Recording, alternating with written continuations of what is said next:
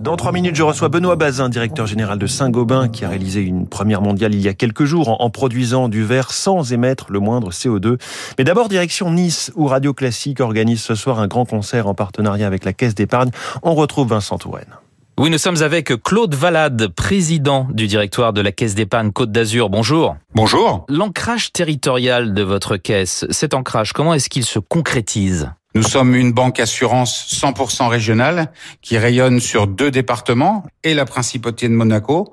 C'est une banque régionale qui appartient à ses clients sociétaires et qui est pionnière sur les transitions de la société. On est porteur d'un modèle de circuit court qui réinvestit l'épargne de nos clients dans les projets du territoire pour nos clients. Vous vous définissez aussi comme une banque affinitaire. Qu'est-ce que ça veut dire affinitaire? On a identifié différentes filières qui contribuent au dynamisme du territoire. Pour répondre au mieux aux besoins spécifiques de ces écosystèmes, on a souhaité développer une offre dédiée avec une marque, un centre d'affaires et des chargés d'affaires spécialisés et passionnés. C'est ainsi que Luxury Property est né en 2016, Vitibank a suivi en 2017, Nautibank et la filière parfumeur en 2019 et Territoire Tourisme en 2021. Le contexte économique actuel est plus incertain avec la, poussée de l'inflation. Comment accompagnez-vous vos clients dans ces conditions? Les situations de blocage, le ralentissement de nombreuses chaînes de valeur créent un contexte inflationniste et surtout beaucoup d'incertitudes pour de nombreux clients. Ça amène une hausse des taux euh, c'est pas très bon pour le crédit immobilier. Mais globalement, aujourd'hui, quand on regarde les choses bien en face, les taux, même s'ils ont progressé, ils restent très attractifs. Et on est convaincu en caisse d'épargne Côte d'Azur que c'est toujours le moment d'investir, toujours le moment de faire en sorte que nos clients puissent aller au bout de leur projet et puissent euh, faire euh, ce dont ils rêvent. Votre caisse est aussi aux côtés de tous les talents, que ce soit dans le sport ou dans la culture. Qu'est-ce que ça représente? Alors avant de parler de l'engagement direct dans le sport, euh, j'ai envie de revenir sur le côté mécénat et tout ce qu'on a fait dans les Alpes-Maritimes et dans le Var en 2021. Un peu plus de 600 000 euros ont été consacrés à la RSE, plus de 100 000 euros ont été consacrés à 33 projets solidaires. Notre caisse d'épargne accompagne le monde sportif dans sa région évidemment aussi. Elle sponsorise de nombreuses associations, de nombreux clubs sportifs. Et pour euh, entraîner nos clients en tant que partenaire exclusif des Jeux Olympiques Paris 2024, on a aussi décidé de soutenir une équipe de quatre athlètes pour la Caisse d'épargne Côte d'Azur. Voilà pour le sport, la culture maintenant et donc la musique. Est-ce que vous avez des initiatives à nous donner dans ce registre? Au moins une. Euh, depuis 2018, la Caisse d'épargne Côte d'Azur soutient l'association Talent et Violoncelle. Elle permet à un jeune talent de perfectionner son art. Nous mettons désormais à disposition d'Anel Couette, violoncelliste de talent, un instrument d'exception. Claude Valade, président du directoire de la Caisse d'épargne Côte d'Azur. Merci beaucoup. Merci, bonne journée. Merci Vincent Touraine, il est 7h moins le quart. François Geffrier sur Radio Classique. Bonjour Benoît Bazin. Bonjour. Bienvenue sur Radio Classique. Vous êtes le directeur général de Saint-Gobain. 166 000 salariés dans, dans 75 pays, 44 milliards d'euros de chiffre d'affaires euh, en 2021. Et ce sera encore mieux, encore plus. Euh, un nouveau record en 2022. Vous l'avez annoncé hier. Aucun ralentissement à venir chez vous malgré toute la conjoncture qu'on connaît. On va pas rappeler toutes les difficultés du moment. D'une certaine façon, il y a un alignement aujourd'hui entre l'urgence climatique, il faut décarboner les bâtiments, ils sont responsables de 40% des émissions de gaz à effet de serre. La bonne efficacité énergétique d'une maison, c'est aussi un meilleur pouvoir d'achat pour les particuliers. Et puis troisièmement, on le voit avec la crise géopolitique, il faut s'affranchir de l'énergie fossile qu'on achète ailleurs. Donc il y a un alignement pour accélérer sur la construction durable, c'est-à-dire l'efficacité énergétique, de l'économie circulaire. Et ça, c'est le leadership mondial de Saint-Gobain qui s'exprime. Donc nous avons des bons carnets de commandes. Il y a une demande forte, par exemple, aussi aux États-Unis de nouveaux logements. Euh, et donc une activité qui est forte. Et nous avons confirmé nos prévisions pour l'année et en précisant que nous aurons un premier semestre record au-dessus du premier semestre de l'an dernier. Est-ce que ça doit nous rassurer sur l'état à venir de l'économie? Certains craignent une récession en France. Vous êtes dans le bâtiment, on va le dire, avec un peu d'avance sur le reste de l'économie. Que voyez-vous venir pour nous, la France, l'Europe? Je crois que les secteurs sont assez différenciés. Oui. Il y a des secteurs qui souffrent naturellement, mais il y a des secteurs dans lesquels il faut investir. Il faut investir dans la transition écologique. Encore une fois, il y a une urgence climatique. Il faut investir dans le logement. le logement pour euh, retrouver de l'efficacité énergétique, pour retrouver du pouvoir d'achat. Et ça, ce sont des secteurs qui se portent bien. La Commission européenne, d'ailleurs, nous dit qu'il faut doubler ou tripler sur les trois prochaines décennies l'efficacité énergétique des bâtiments. Donc c'est le secteur de Saint-Gobain, c'est pour ça que nous nous portons bien. Et puis nous avons aussi beaucoup investi sur des nouveaux matériaux, nous investissons dans nos stocks pour être capable de bien livrer nos clients, pour faire face à une conjoncture qui est plus compliquée, mais sur lequel Saint-Gobain a des atouts formidables. Le sujet qui écrase tout en ce moment, c'est en tout cas pour le grand public, c'est l'inflation. Chez Saint-Gobain, vous avez ce qu'on appelle le pricing power, vous pouvez faire passer des hausses de tarifs. Mais surtout, ce qui est important, c'est de bien servir nos clients. Compte tenu des perturbations de chaîne d'approvisionnement, nous nous avons anticipé pour être capable de ne mmh. pas arrêter de chantier. Ça, c'est la première demande de nos clients. Mais ensuite, dire, si, vos résultats s'annoncent record à nouveau en 2022, c'est parce que vous pouvez, et elles sont acceptées, faire passer ces hausses de prix. Oui, et c'est parce qu'elles correspondent à des solutions à valeur ajoutée pour nos clients. Mmh. Et donc, euh, on les accompagne.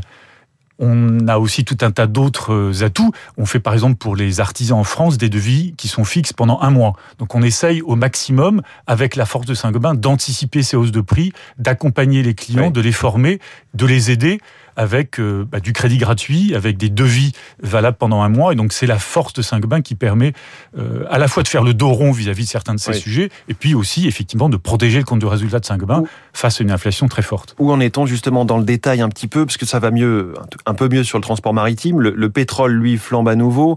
Euh, dans le détail, y a-t-il des matières premières dans votre secteur sur lesquelles ça s'est un peu calmé, d'autres sur lesquelles c'est encore tendu? Globalement, le sujet qui est très tendu, c'est naturellement celui de l'énergie.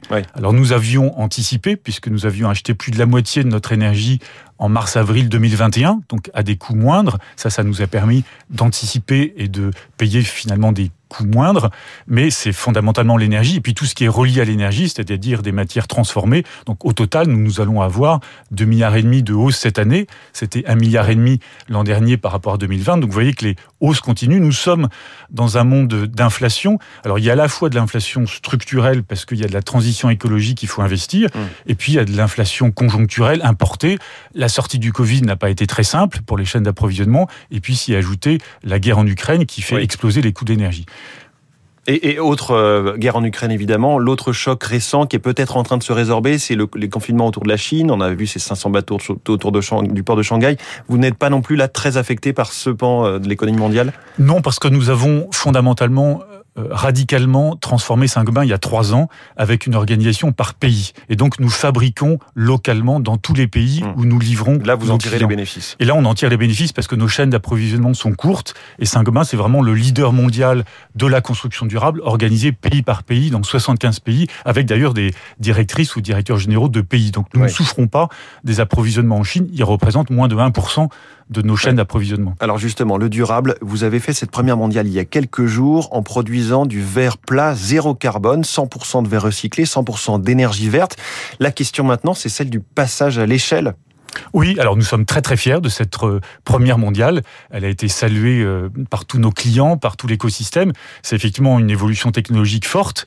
Elle s'est faite avec 100% de verre recyclé, donc il faut organiser de façon très large la collecte de ce verre recyclé pour des fenêtres, ce qui est un verre euh, très pur, très différent de ce qu'on peut retrouver par exemple pour les bouteilles en verre. Et puis deuxièmement, il faut un accès à de l'énergie verte. Là, c'était du biogaz en France, donc on a pu faire euh, cinq jours de production. Il en faut beaucoup plus. Quel est nous le avons aujourd'hui par rapport à du verre plat classique et, quel peut être celui de demain dans je sais pas 5 ans, 10 ans? Alors sur une toute petite production pendant quelques jours, c'est de l'ordre de 20%.